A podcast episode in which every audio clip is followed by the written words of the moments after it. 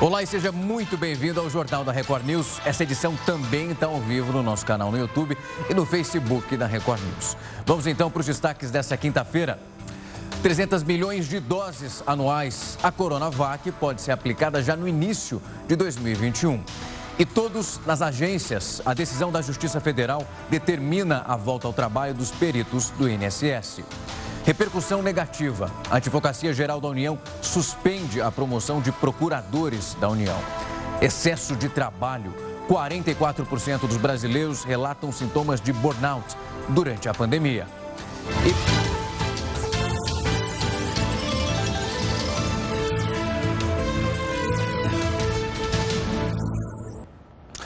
O prefeito do Rio de Janeiro, Marcelo Crivella, vai recorrer da decisão do Tribunal Eleitoral Regional, isso que acabou tornando ele inelegível. O Tribunal Regional Eleitoral do Rio acolheu a ação movida do, pelos partidos da oposição, que questionaram essa realização de um evento da campanha do filho do prefeito, com os funcionários da empresa de limpeza urbana da cidade. Sete desembargadores votaram pela inelegibilidade do Marcelo Crivella por oito anos. Isso a contar das eleições de 2018. 2018. A defesa de Crivella também vai pedir agora anulação dessa votação no TRE. Isso porque um dos desembargadores presentes nessa sessão foi Gustavo Alves Pinto Teixeira, que é advogado da Lanza, a concessionária que administra a linha amarela no Rio de Janeiro. A empresa e a Prefeitura do Rio estão travando uma briga judicial pelo fim da concessão na via expressa.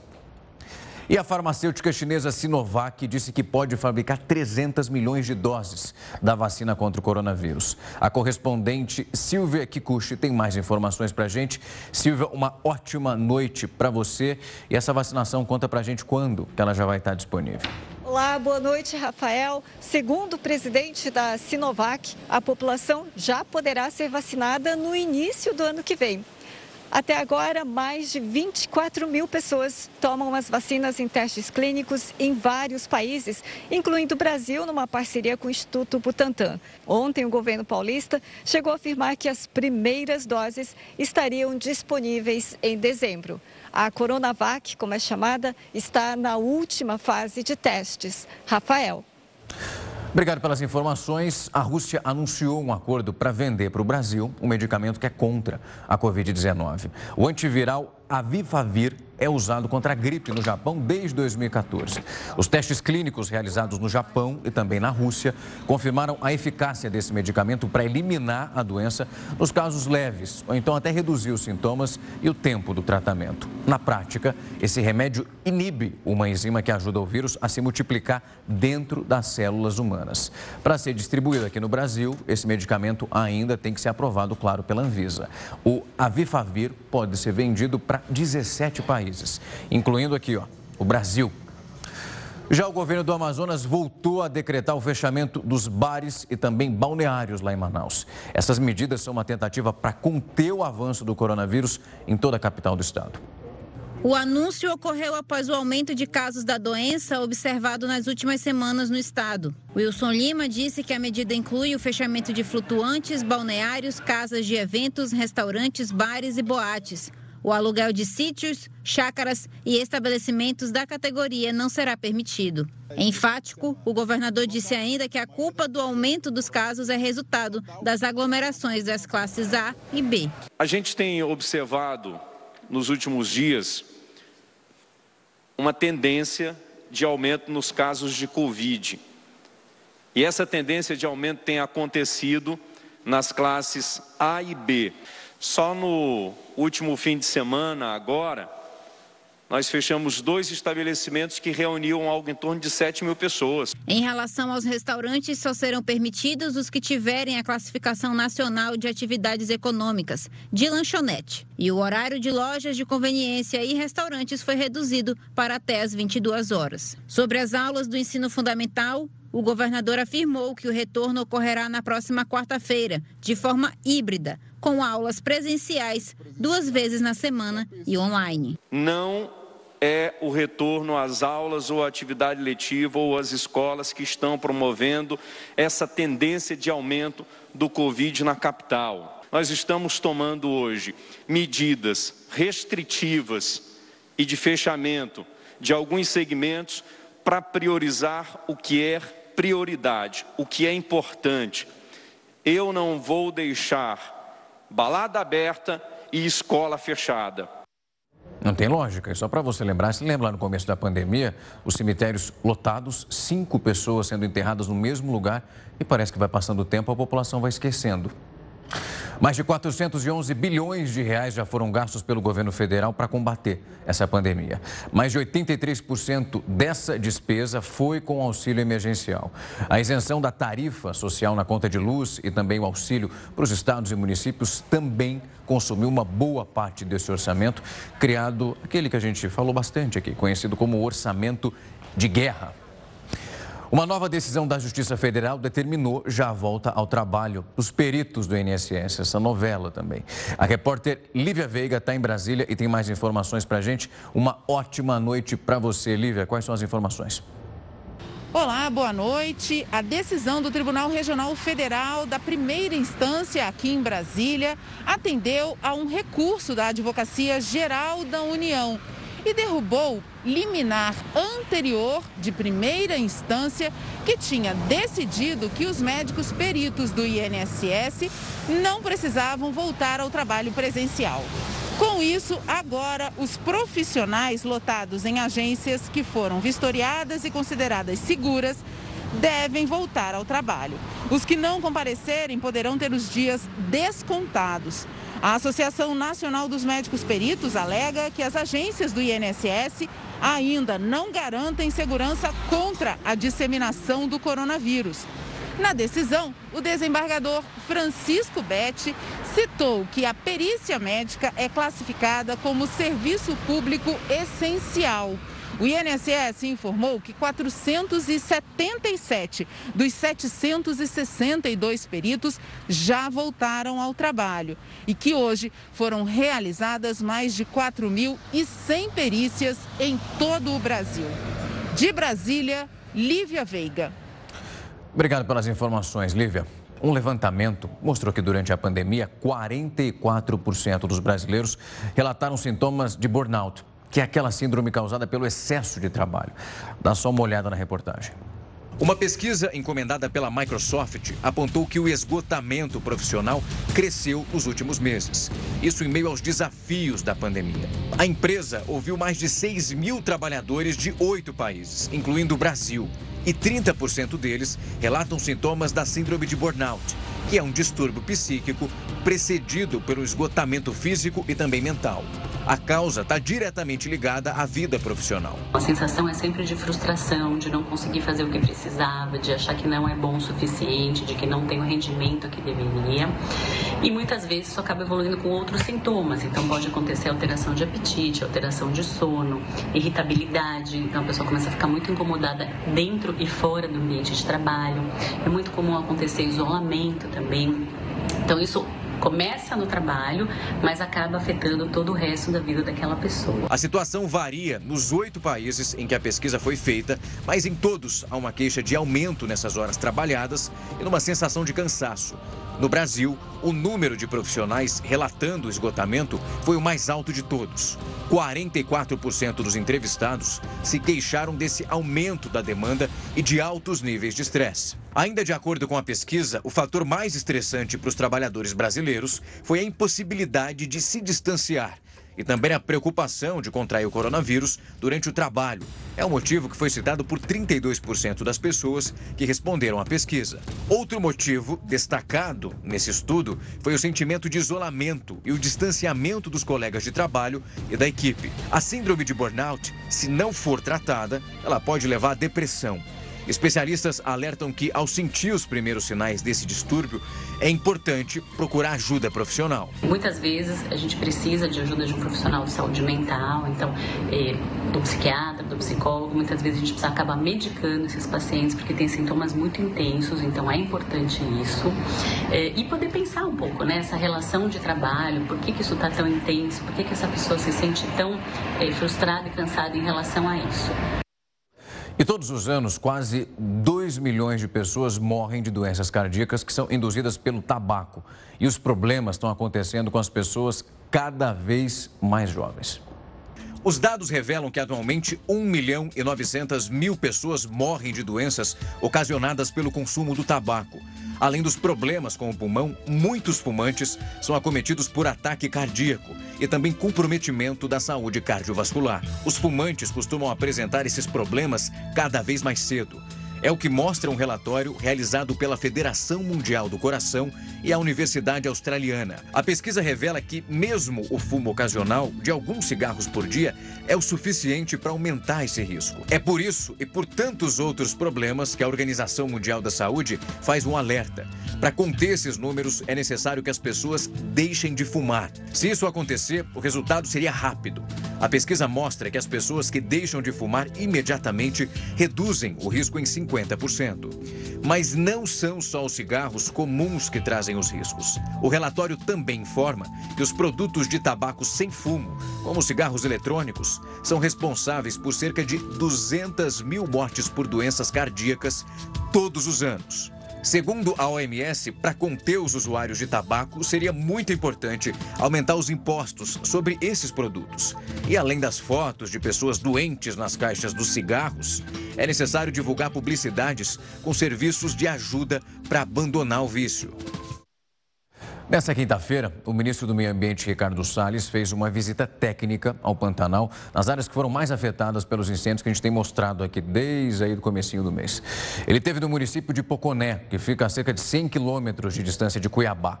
Essa visita aconteceu um dia depois do Ministério Público Federal pedir à Justiça o afastamento do ministro por entender que ele cometeu um ato de improbidade administrativa na proteção ambiental. O Salles, então, sobrevoou essa área queimada para uma avaliação, mas aí não comentou o pedido que foi feito pelo Ministério Público. E a lei de importunação sexual está completando dois anos. Você sabe de fato o que caracteriza esse crime? Qual é a diferença entre assédio e uma importunação?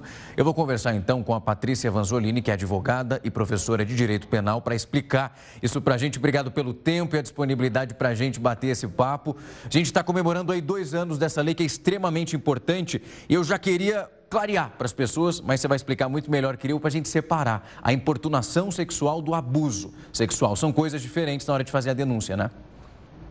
São, são. Na verdade, tem três coisas que eu acho que a gente confunde bastante e é importante saber a distinção.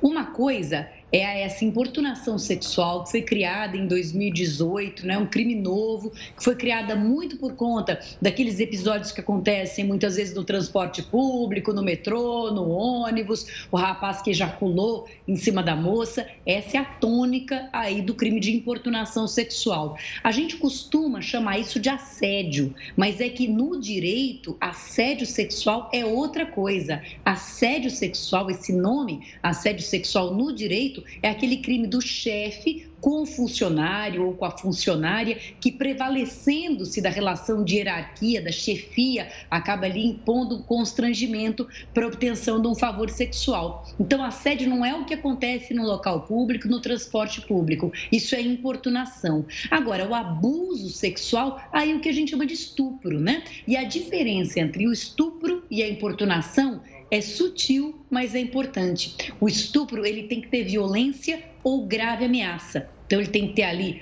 uma faca, uma arma, uma coação. Enquanto que a importunação é aquela situação, digamos, de surpresa, né? Você está ali naquele transporte lotado, não tem para onde se mexer, não tem o que fazer e de repente alguém toca as partes ali pudendas, alguém dá aquela encostada na, na, na, na íntima, desagradável, muito desagradável isso é a importunação. Então, ela é diferente tanto do assédio quanto do estupro, que acaba sendo mais grave.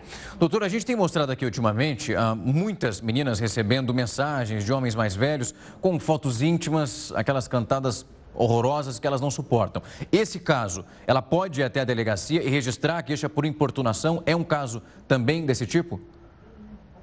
Olha, é, é, uma situação que não é bem clara, a jurisprudência ainda não pacificou se isso é ou não. A priori, isso não seria. A importunação exige que seja praticado um ato sexual. Ainda que um ato sexual ali, né? Por exemplo, o ato de se masturbar perto da pessoa, mas a mera, digamos assim, inconveniência verbal, o fato da mulher receber uma cantada grosseira ou receber mesmo uma foto, há controvérsia. O crime é novo, a jurisprudência está está se acomodando. Mas, sem dúvida nenhuma, deve até a delegacia. Porque se não se entender que é importunação, há outros crimes aí que podem existir, tá legal? Então, por exemplo, crime de injúria, né, uma coisa grosseira, desagradável, de baixo calão, pode caracterizar crime contra a honra, crime de injúria, crime de constrangimento legal. Há outros delitos também que pode caracterizar. Então, é preciso aí tomar uma atitude sim.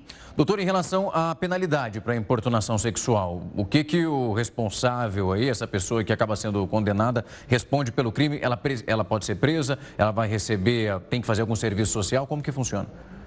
Ela pode sim ser presa. A pena é de 1 a 5 anos, então não é uma pena baixa. E essa foi uma grande alteração de 2018, porque antes de 2018, esses comportamentos que a gente hoje chama de importunação eram caracterizados como uma contravenção penal, que é uma infração muito leve, que só tinha pena de multa, era uma bobagem. Então realmente não servia para nada, ninguém ficava preso por isso nada. Hoje não. Hoje é um crime, é um crime de média gravidade gravidade, né? Não é tão grave quanto estupro, mas é um crime de média gravidade. Se der condenação, sim, a pessoa pode vir a ser presa, pode ter uma pena alternativa, ter que prestar serviço de toda sorte, suja a ficha, né? Vai ter um antecedente criminal. Então é uma coisa hoje bem mais séria do que era.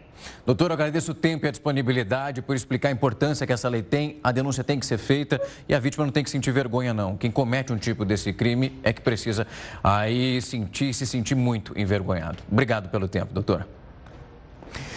O número de startups no país acabou triplicando. Só esse ano teve um salto de mais de 200%. É bastante coisa. E a gente está falando de um mercado que é para lá de promissor.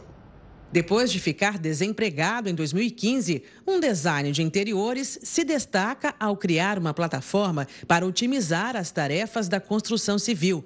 A ideia virou uma startup que ganhou reconhecimento da mídia especializada. Criei uma plataforma web para auxiliar nos processos da minha própria rotina. Startups são empresas de base tecnológica que normalmente elas se baseiam naqueles celulares, nos smartphones. A característica mais interessante delas é que elas podem se espalhar muito facilmente. Elas atendem uma região e, sem muito esforço, elas vão atender um país inteiro, quem sabe o mundo. Além de figurar no 100 Up Startups, a companhia de Daniel está entre as 10 melhores empresas desse nicho no Brasil. De 2015 até hoje, a plataforma evoluiu bastante e agora, além da construção civil, busca também oferecer soluções para a indústria. Dados da Associação Brasileira de Startups mostram que o segmento cresce rápido. De 2015 até 2019, os números no estado do Rio de Janeiro quase que triplicaram. O mercado é promissor. Em razão da pandemia do novo coronavírus, os empreendedores encaram novos desafios. Daniel enfrentou as dificuldades e buscou outras atividades para conciliar os trabalhos. A pandemia afetou os negócios da construção civil, sim. Precisei exercer outras atividades profissionais, mas não deixei a startup de lado. Pela manhã, me dedico a ela e pela tarde, faço trabalho extra. O objetivo de Daniel é finalizar a plataforma, focar em investidores e realizar o sonho de ter a startup reconhecida no mercado. Agora sonho alcançar voos mais altos. Quero finalizar a plataforma um quanto antes. Um caminho que eu sugiro é procurar consultores, principalmente do Sebrae, que são especialistas nessa área, ou uma incubadora de empresas como a Tec Campus, que ele vai receber mentorias direcionadas para saber como expandir no seu território, primeiro na sua região, depois em outro estado e depois em outros países. Foi assim com todos os aplicativos que nós temos no nosso celular e pode ser assim com ele também. A gente vai para um dado agora que é bem preocupante. O transplante de órgãos caiu quase 40% durante essa pandemia. Até julho foram feitos quase 10 mil transplantes, a maioria pelo SUS. O Brasil tem o maior sistema público de transplantes do mundo. Os órgãos mais transplantados foram rim e também fígado, e a fila ainda continua bem grande. E para diminuir, já foi lançada uma campanha é de conscientização sobre essa doação. E para ser um doador, a pessoa só tem que comunicar à família. O governo de Israel anunciou hoje as novas medidas para endurecer o lockdown, que vai entrar em vigor já durante quase uma semana. As sinagogas vão abrir apenas no Yom Kippur, que é uma data importante para o judaísmo, e apenas setores de trabalho considerados essenciais vão continuar funcionando. Além disso, essas manifestações e orações a céu aberto vão ser limitadas só a 20 pessoas e a menos ali de um quilômetro das suas residências. O fechamento do aeroporto internacional de Tel Aviv também deve ser anunciado já em breve. Israel, para você ter uma noção, é o país com maior índice de contágio pela Covid-19 no mundo nas últimas duas semanas. Com o aumento aí desses casos graves de hospitais já estão saturados e lá no começo da pandemia foram bem elogiados porque estavam conseguindo conter esse processo processo todo. E agora estão vivendo exatamente o oposto. A gente vai então nesse momento com a opinião do colunista Rodrigo Constantino. O ministro da Economia, Paulo Guedes, intensificou a articulação política para criar um novo imposto sobre transações digitais, semelhante à antiga CPMF, e ganhou aliados de peso no Congresso. O novo imposto e a desoneração da folha de pagamentos de salário fazem parte do restante aí da reforma tributária do Executivo, do governo federal, que deve ser desengavetado em breve. Descobrimos 38 milhões de brasileiros que eram invisíveis, estavam na informalidade. Temos que ajudar essa turma a ser reincorporada no mercado de trabalho, então temos que desonerar a folha. Por isso que a gente precisa de tributos alternativos para desonerar a folha e ajudar a criar empregos, afirmou o ministro Paulo Guedes. O imposto sobre transações financeiras parece fazer mais sentido mesmo, pois incide sobre uma ampla base, podendo cobrar então um pouquinho de cada um. Mas não pode significar aumento da carga tributária. O governo tem repetido o tempo todo que não haverá aumento de carga, mas empresários desconfiam. As propostas divulgadas até agora poderiam levar sim a um aumento de impostos e isso não é aceitável. O Estado brasileiro já arrecada muito e os serviços prestados são péssimos. O único caminho é conter os gastos públicos, diminuir o tamanho do Estado, privatizar. Paulo Guedes é um liberal e sabe disso. Mas as cenas em que ele é basicamente arrastado pelo ministro Ramos no meio de uma entrevista podem apontar aí para um enfraquecimento seu frente à ala militar. Se for isso mesmo, a reforma tributária poderá significar mais impostos, com os aplausos de outros ministros e da nova base do governo. Mas com o prejuízo do povo brasileiro. O presidente Jair Bolsonaro sancionou sem vetos a lei complementar que altera a cobrança do imposto sobre os serviços, o ISS, isso pelos municípios brasileiros. Essa nova lei prevê uma transição para a divisão do dinheiro arrecadado, ou seja, ela transfere a competência dessa cobrança do imposto para o município, onde o serviço ele é prestado ao consumidor. Hoje, ela é realizada pela cidade onde está localizada a sede das empresas que estão prestando o serviço. A alteração vai entrar em vigor em 2021 e vai acontecer gradualmente até 2023. A Advocacia Geral da União suspendeu a promoção dos procuradores do órgão ao topo da carreira com direito a um aumento salarial. O Heródoto já vai chegar aqui para contar para a gente e era muito, mas era muito procurador que ia ter ó, essa alteração aí, né, Heródoto? Olha, é, Rafa, é, eu acho que as pessoas, de uma maneira geral, foram, foram surpreendidas com essa notícia, dando conta de que pelo menos 660 procuradores. Procurador é o nome, vamos dizer assim, mais simpático de advogado. Eles são advogados e eles defendem o governo federal e são chamados procuradores. 606. O salário desse pessoal ia subir para R$ 27.300. Então você imagina o seguinte: vamos fazer uma conta rápida. R$ 27.300 vezes, vezes então 606 pessoas que passariam para o topo da carreira. Bom, agora você vai dizer, mas por que, que isso aconteceu? Segundo a informação aí da AGU, Advocacia Geral da União, é que isso já estava previsto no orçamento e o pessoal ia receber mais mesmo. Mas houve uma reação popular, uma reação cidadã. As pessoas passaram a dizer assim, mas pera um pouquinho, como é que se explica isso? O bastidor dessa história é o seguinte, é que esse pessoal está assustado com a tal da reforma administrativa. Vem ela aí e pode ser que esse pessoal depois não seja mais promovido. Por que razão? Porque a reforma administrativa quer promover só por mérito, com a meritocracia. E nesse caso aqui não. O cidadão, o simples fato de ele estar lá um certo tempo, ele já estava sendo promovido. Bom, voltou atrás, não ficou isso muito bem, obviamente, para a AGU, para a Advocacia Geral da União, mas, de qualquer forma, é uma vitória da, da cidadania. Porque não é possível, não é, não é possível que haja um, um aumento tão grande de despesa, quando do outro lado a gente tem que cortar a despesa. Então, esse pessoal é chamado de elite do funcionalismo público. Não teve um tostão de corte. Diferente de nós aqui da iniciativa privada, que ou perdemos o emprego ou a gente teve o salário rebaixado. Em todo caso, Rafa, não custa nada a gente dizer o seguinte: da onde sairia essa grana para pagar esse pessoal todo que felizmente a gente não vai pagar? Ô, Rafa, por acaso a gente tem aí uma imagenzinha do impostômetro ou não? De hoje? Tá aí. Olha ele aí, ó. Esse aí. Ou seja, nós estamos a caminho de um trilhão e meio. Ontem a gente já mostrou ele aqui, olha de onde sai a grana. Nós é que estamos enchendo o cofre da viúva com um trilhão 480 bilhões de reais. Lógico, está no orçamento, o pessoal então vai receber.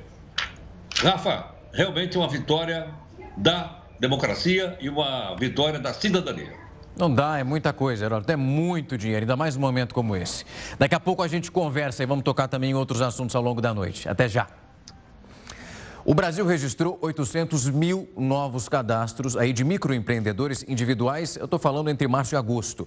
E no próximo bloco você vai entender o que precisa fazer para se tornar um MEI. Eu vou para um rápido intervalo e daqui a pouco estou de volta. O Brasil tem mais de 10 milhões e 800 mil MEIs registrados, segundo o portal do empreendedor. Só ali a gente pegando entre março e agosto, o país registrou 800 mil novos cadastros. Mas você sabe de que fato, o que é um MEI, o que, que precisa fazer para ser um? Eu vou conversar agora, bater um papo com o Alexandre de Carvalho, que é contador e também fundador do aplicativo EasyMEI, que aceitou bater um papo aqui com a gente. Alexandre, obrigado pelo tempo e a disponibilidade. Vamos começar com essa aula pelo começo, então. Vamos explicar para quem está em casa como que configura um MEI, o que, que é um MEI. Olá, Rafael. Boa noite. Obrigado pela oportunidade. É um prazer estar aqui com vocês. O microempreendedor hoje é, é aquela pessoa autônoma, é o tipo de empresa onde permite que a pessoa se formalize, possa abrir a sua empresa e comece. É o tipo de atividade mais barata e mais fácil de se iniciar suas atividades hoje no Brasil. Como você falou, já são mais de 10 milhões de microempreendedores formalizados no Brasil e esse número só vem crescendo. Alexandre, a gente está vendo uma pandemia que não tem data para acabar, a gente está tentando sair dessa confusão toda e muita gente perdeu emprego, né? Está tentando empreender, encontrar alguma renda. Essa pessoa se encaixa, tem aí as características para se tornar um MEI, abrindo uma pequena empresa? Sem dúvida, essa é uma porta, uma oportunidade para essas pessoas que estão procurando uma nova recolocação no mercado, uma oportunidade para se formalizar e voltar às suas atividades. O MEI ele tem algumas limitações, como é, atividade que ele, o tipo de atividade que a pessoa vai exercer, ela tem que estar naquelas 460 atividades que a legislação permite, mas em sua maioria se enquadram nesse tipo de pessoas que estão buscando uma recolocação. Ele é a porta de, de entrada, a abertura para aquele que quer se formalizar e, e, começar as suas atividades no Brasil. É a forma mais simples e barata hoje que existe.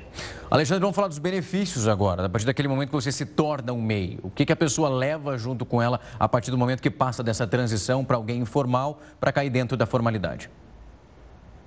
É, o principal benefício é que uma vez que você abre um, um, um, MEI, você tem uma empresa. O MEI é um tipo de empresa, você passa a poder emitir nota fiscal, prestar serviços para empresas, até participar de licitação pública. Além disso, você está contribuindo para os benefícios para a Previdência Social, onde você pode é, obter benefícios como auxílio doença, auxílio maternidade ou esses auxílios emergenciais, como o governo anunciou nesse momento de pandemia. Alexandre, eu agradeço o tempo e a disponibilidade. É um momento que a gente está vendo bastante as pessoas nesse processo de transição e é bom explicar para ter essa consciência e saber da importância dessa transição. Obrigado pelo tempo e pela disponibilidade. E o Dia das Crianças está se aproximando. Para comemorar essa data, uma empresa lá do Rio de Janeiro lançou um concurso que é de pintura que tem direito até a premiação. Sofia tem seis anos e adora desenhar. A menina se inscreveu em um concurso de pintura realizado por uma provedora de internet em Macaé, o Pintando Sete. Eu gostei desse barquinho, são coisas bem alegres. E a mãe fica toda orgulhosa com o talento da filha. Gosta muito de desenhar, de, gosta muito de pintura também. E ela ficou super empolgada porque ela queria muito participar, né? E a gente está aqui. O concurso foi idealizado para comemorar o Dia das Crianças. Os pequenos precisam dar cores aos desenhos. Nas telas estão pontos turísticos de cidades onde a empresa atua no estado. A ideia foi trazer um concurso é, lúdico, né, para que as crianças possam pintar, que eu acho que é muito bacana isso. Cada local, cada local vai ter, as crianças podem pegar o, o desenho, fazer a pintura e entregar também na loja da alternativa As inscrições para o concurso Pintando 7 foram abertas no início de setembro e seguem até o dia 1 de outubro. Os cinco desenhos mais criativos vão ser premiados. E os prêmios são de deixar qualquer criança feliz. O primeiro lugar ganha um videogame, o segundo, um tablet e o terceiro, um smartphone. Os quarto e quinto colocados recebem um jogo de tabuleiro cada um. A Ana Laura, de apenas 7 anos, também participa do concurso junto com o irmão. E ela já sabe o que quer ganhar. Videogame. É, mas para isso tem que caprichar nas pinturas. E na ponta da língua, já sabe que ela quer ganhar já. A Tesla anunciou um sistema de baterias que vai aumentar a autonomia do carro elétrico. E os detalhes disso tudo eu vou te mostrar logo depois do intervalo. Não sai daí. O Brasil registra 4 milhões 657.702 casos confirmados e 139.808 mortes pelo coronavírus. Só nas últimas 24 horas são 831 óbitos e 32.817 pessoas que contraíram a doença, segundo o próprio Ministério da Saúde. 4 milhões 23.789 pessoas já se recuperaram da doença aqui no Brasil. A Tesla anunciou um sistema de baterias que vai aumentar a autonomia do carro elétrico. Notícia aí ó, que parece ser boa. E o HB vai informar se isso vai ajudar a diminuir o nosso nível de poluição. Vai melhorar mesmo, Heródoto? Ou o contrário disso? Não, acho que vai melhorar, como você lembrou bem. Só tem um detalhe aí, Rafa, que é o seguinte: o carro elétrico vai ser competitivo, não só porque a bateria é melhor, porque ele vai, ele vai andar muito mais mas quando o preço do carro elétrico for compatível com o carro comum, com o carro a gasolina ou com o carro diesel. Aliás, esse pessoal da Tesla é bom de marketing, impressionante. Essa semana, inclusive, eles fizeram aí um lançamento que foi um verdadeiro show lá nos Estados Unidos. E eles então fizeram um show para dizer: olha, nós temos agora uma bateria melhor, ela é muito mais eficiente, mais barata e a gente vai conseguir então colocar isso no mercado. Interessante que essa empresa chamada Tesla ela simplesmente colocou no bolso as duas maiores gigantes produtoras de automóveis dos Estados Unidos, que é a GM, a General Motors, e também a Ford. As duas somadas valem menos do que a empresa Tesla. Então, esse é um fato importante, é um fato relevante. Não é a única empresa que está fabricando carros elétricos nos Estados Unidos, mas pelo jeito é o mais competitivo, mais barato, e agora com esse sistema de bateria, então, ele vai andar muito mais. Bom, a gente espera aqui com isso, Rafa, como você disse aí na abertura, a gente diminua a quantidade de poluente nas cidades. Mas pode ter certeza de uma coisa: não vai acabar o congestionamento.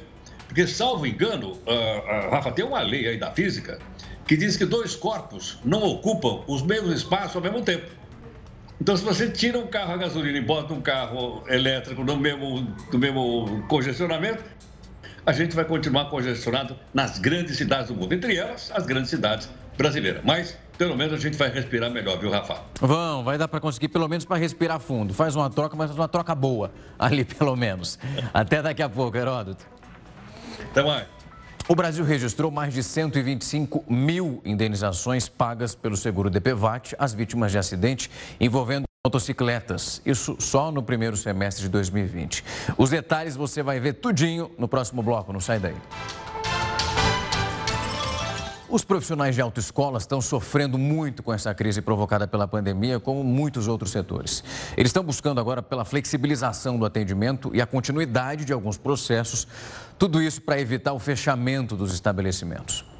Já são seis meses sem trabalhar devido à pandemia. Os profissionais das autoescolas pedem pela flexibilização da atividade. A maior parte dos serviços está suspensa. Os alunos não conseguem abrir prontuários, as autoescolas não conseguem marcar as provas teóricas dos alunos que já estão aguardando, as provas práticas também não estão sendo marcadas pelas autoescolas. E a situação financeira do, dos empresários, proprietários de autoescola, está muito crítica.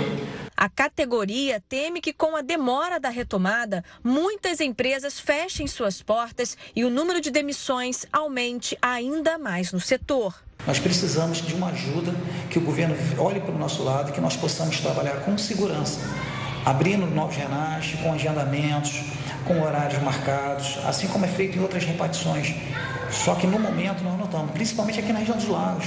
Na região dos lagos nós não estamos tendo simplesmente nada. Recentemente, a categoria fez uma manifestação pelas ruas de Cabo Frio para chamar a atenção das autoridades e pedir pela reabertura.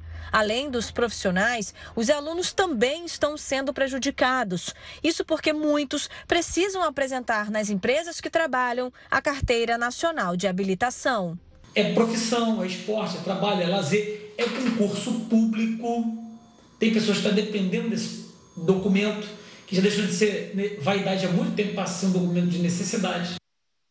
As mudanças no Código de Trânsito, aprovadas já pelo Congresso, agora estão aguardando a sanção do presidente Jair Bolsonaro. Sobre esse assunto, eu vou falar agora com o HB. Ontem a gente teve até entrevista para falar disso.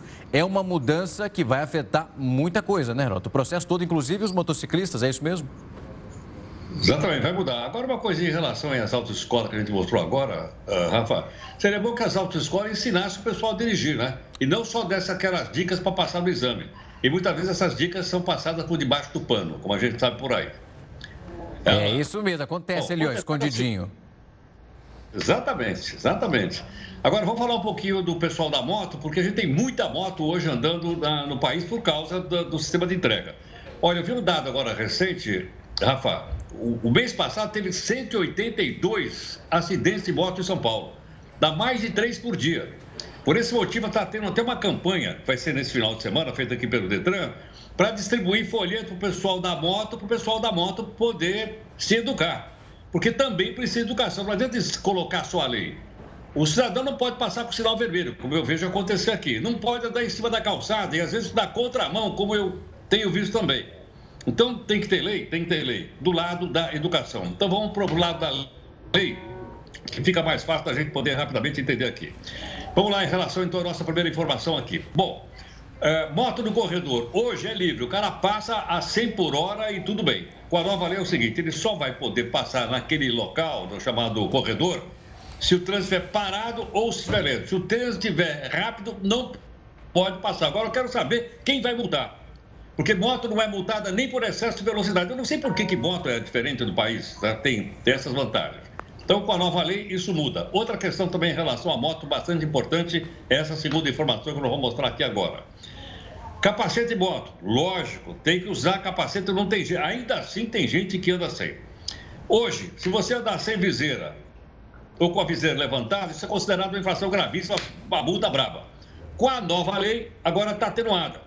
Se a pessoa ficar sem viseira ou com a viseira levantada, a infração deixa de ser gravíssima e olha aí, passa a ser então uma infração média. Portanto, a multa é mais barata. Outro ponto importante em moto que a gente vê por aí: criança na garupa, um perigo danado. Hoje, só pode colocar a criança na garupa se ela tiver mais de 7 anos de idade. Com a nova lei, que você disse inclusive foi aprovada no Congresso, o presidente deverá sancionar, só maiores de 10 anos poderão então andar na garupa de moto. E para concluir, Vamos lembrar mais uma vez o seguinte: agora a Carteira Nacional de Habilitação, foi citada agora, citada agora há pouquinho, ela tem um novo prazo. E o prazo, qual é que é? Olha lá. É, hoje, vale 5 anos até 65 anos de idade, 3 anos mais de 65. Isso vai acabar. Nova lei que entra em vigor agora. Vai valer por 10 anos para quem tem até 50 anos de idade, para dirigir. 5 anos a validade da carteira para quem tem entre 50 e 70 anos de idade e para quem tem mais de 70 anos de idade, como eu, por exemplo, vai valer por apenas três anos. Por isso, uh, Rafa, eu acho que eu vou ter que tirar a carta da minha lambreta. Eu, eu, além de Kombi, eu tenho uma lambreta. Você sabe o que é uma lambreta ou não? claro que sei, já andei de lambreta, inclusive. Sei, já andei. Vamos ver, vou sair com ela por aí. É bom, é bom, vai dar uma economizada, mas agora vai ter que seguir as leis certinhas. Olha, ó, são novas, mas tem que ser seguidas. Amanhã a gente conversa mais, Heródoto. Tchau, tchau, uma ótima noite para você. E de acordo com os dados divulgados por uma seguradora, o Brasil registrou mais de 125 mil indenizações pagas pelo seguro DPVAT às vítimas de acidentes envolvendo as motocicletas, isso no primeiro semestre de 2020. Mesmo adotando os cuidados, essa insegurança está cada vez maior no trânsito. Quem vê Ronaldo pilotando a própria moto com tranquilidade, nem imagina que ele já sofreu cerca de 10 acidentes de trânsito. O último foi o de maior gravidade. No ano passado, eu na minha preferencial, o carro cruzou o cruzamento com tudo. Eu bati, voei longe, foi perda total da minha moto. Graças a Deus hoje ainda estou aqui, mas foi um acidente grave por imprudência de um motorista de automóvel. Mesmo assim, ele continua sendo adepto do veículo de duas rodas. O desrespeito e as imprudências todos os dias cometidas por motoristas e também pelos próprios motociclistas exigem atenção redobrada dos pilotos. O erro maior que a gente vê os motociclistas cometendo né, é a ultrapassagem, que é a mesma forma que o condutor tem que ter para ultrapassar, o motociclista também tem que ter. A gente vê também o falar o telefone celular. Muitas vezes a gente vê eles parando numa, num semáforo, parou, eles acham que eles podem falar o telefone celular também. E a gente vê muito também a fazer passar no sinal vermelho. Eles não respeitam, né? não são todos, claro, mas é uma grande parte, a gente vê o desrespeito sobre a sinalização da via, sim. A procura pela habilitação categoria A para pilotar motos aumentou durante a pandemia. Elas são mais econômicas, ágeis e têm sido instrumento de trabalho de mais pessoas. Por isso, o número de motociclistas está maior no trânsito. E eles são a maioria dos envolvidos em acidentes. Dados divulgados por uma seguradora apontou que o Brasil registrou 125.395 indenizações a vítimas de acidentes de moto só no primeiro semestre deste ano. O número representa 79% do total de benefícios concedidos pela empresa neste período. O veículo de duas rodas também foi responsável pela maior parte das mortes indenizadas. 8.128 famílias receberam o pagamento em todo o país. São acidentes de alta energia, acidentes que causam amputações, fraturas expostas, traumatismo de crânio e, infelizmente, muitas vezes levam à morte. E quando não leva a essas lesões, pode causar sequelas irreparáveis, permanentes, que levam o paciente a ficar sequelado o resto da vida. 47% das pessoas que procuram DPVAT são acidentados por, por moto. Mesmo com o alto índice de acidentes, um grande número de pessoas opta pelo veículo no dia a dia. Os apaixonados por motocicletas, em muitos casos, formam motoclubes e se confraternizam, planejam viagens, mas garantem que as leis de trânsito sejam respeitadas pelos membros. Nós temos o grupo formal, nosso grupo tem CNPJ, tem estatuto, tem ata e tem regras e questões de ética também. Então nós temos rigoroso é, código de ética, onde qualquer um dos nossos motociclistas, eles acabam infringindo algum tipo de lei, cada um grupo sabendo, ele é chamado para, e recebe uma advertência formal do grupo inteiro. Lembra sempre o respeito. Você não é condutor o tempo todo. Quando deixa ser condutor, você vira também pedestre, não é verdade? Agora são 10 horas da noite. O Jornal da Record News vai ficando por aqui e permanece ligadinho com a gente, porque na sequência vem o Hora News, edição das 10 com a Viviane Barbosa. Uma ótima noite e até amanhã.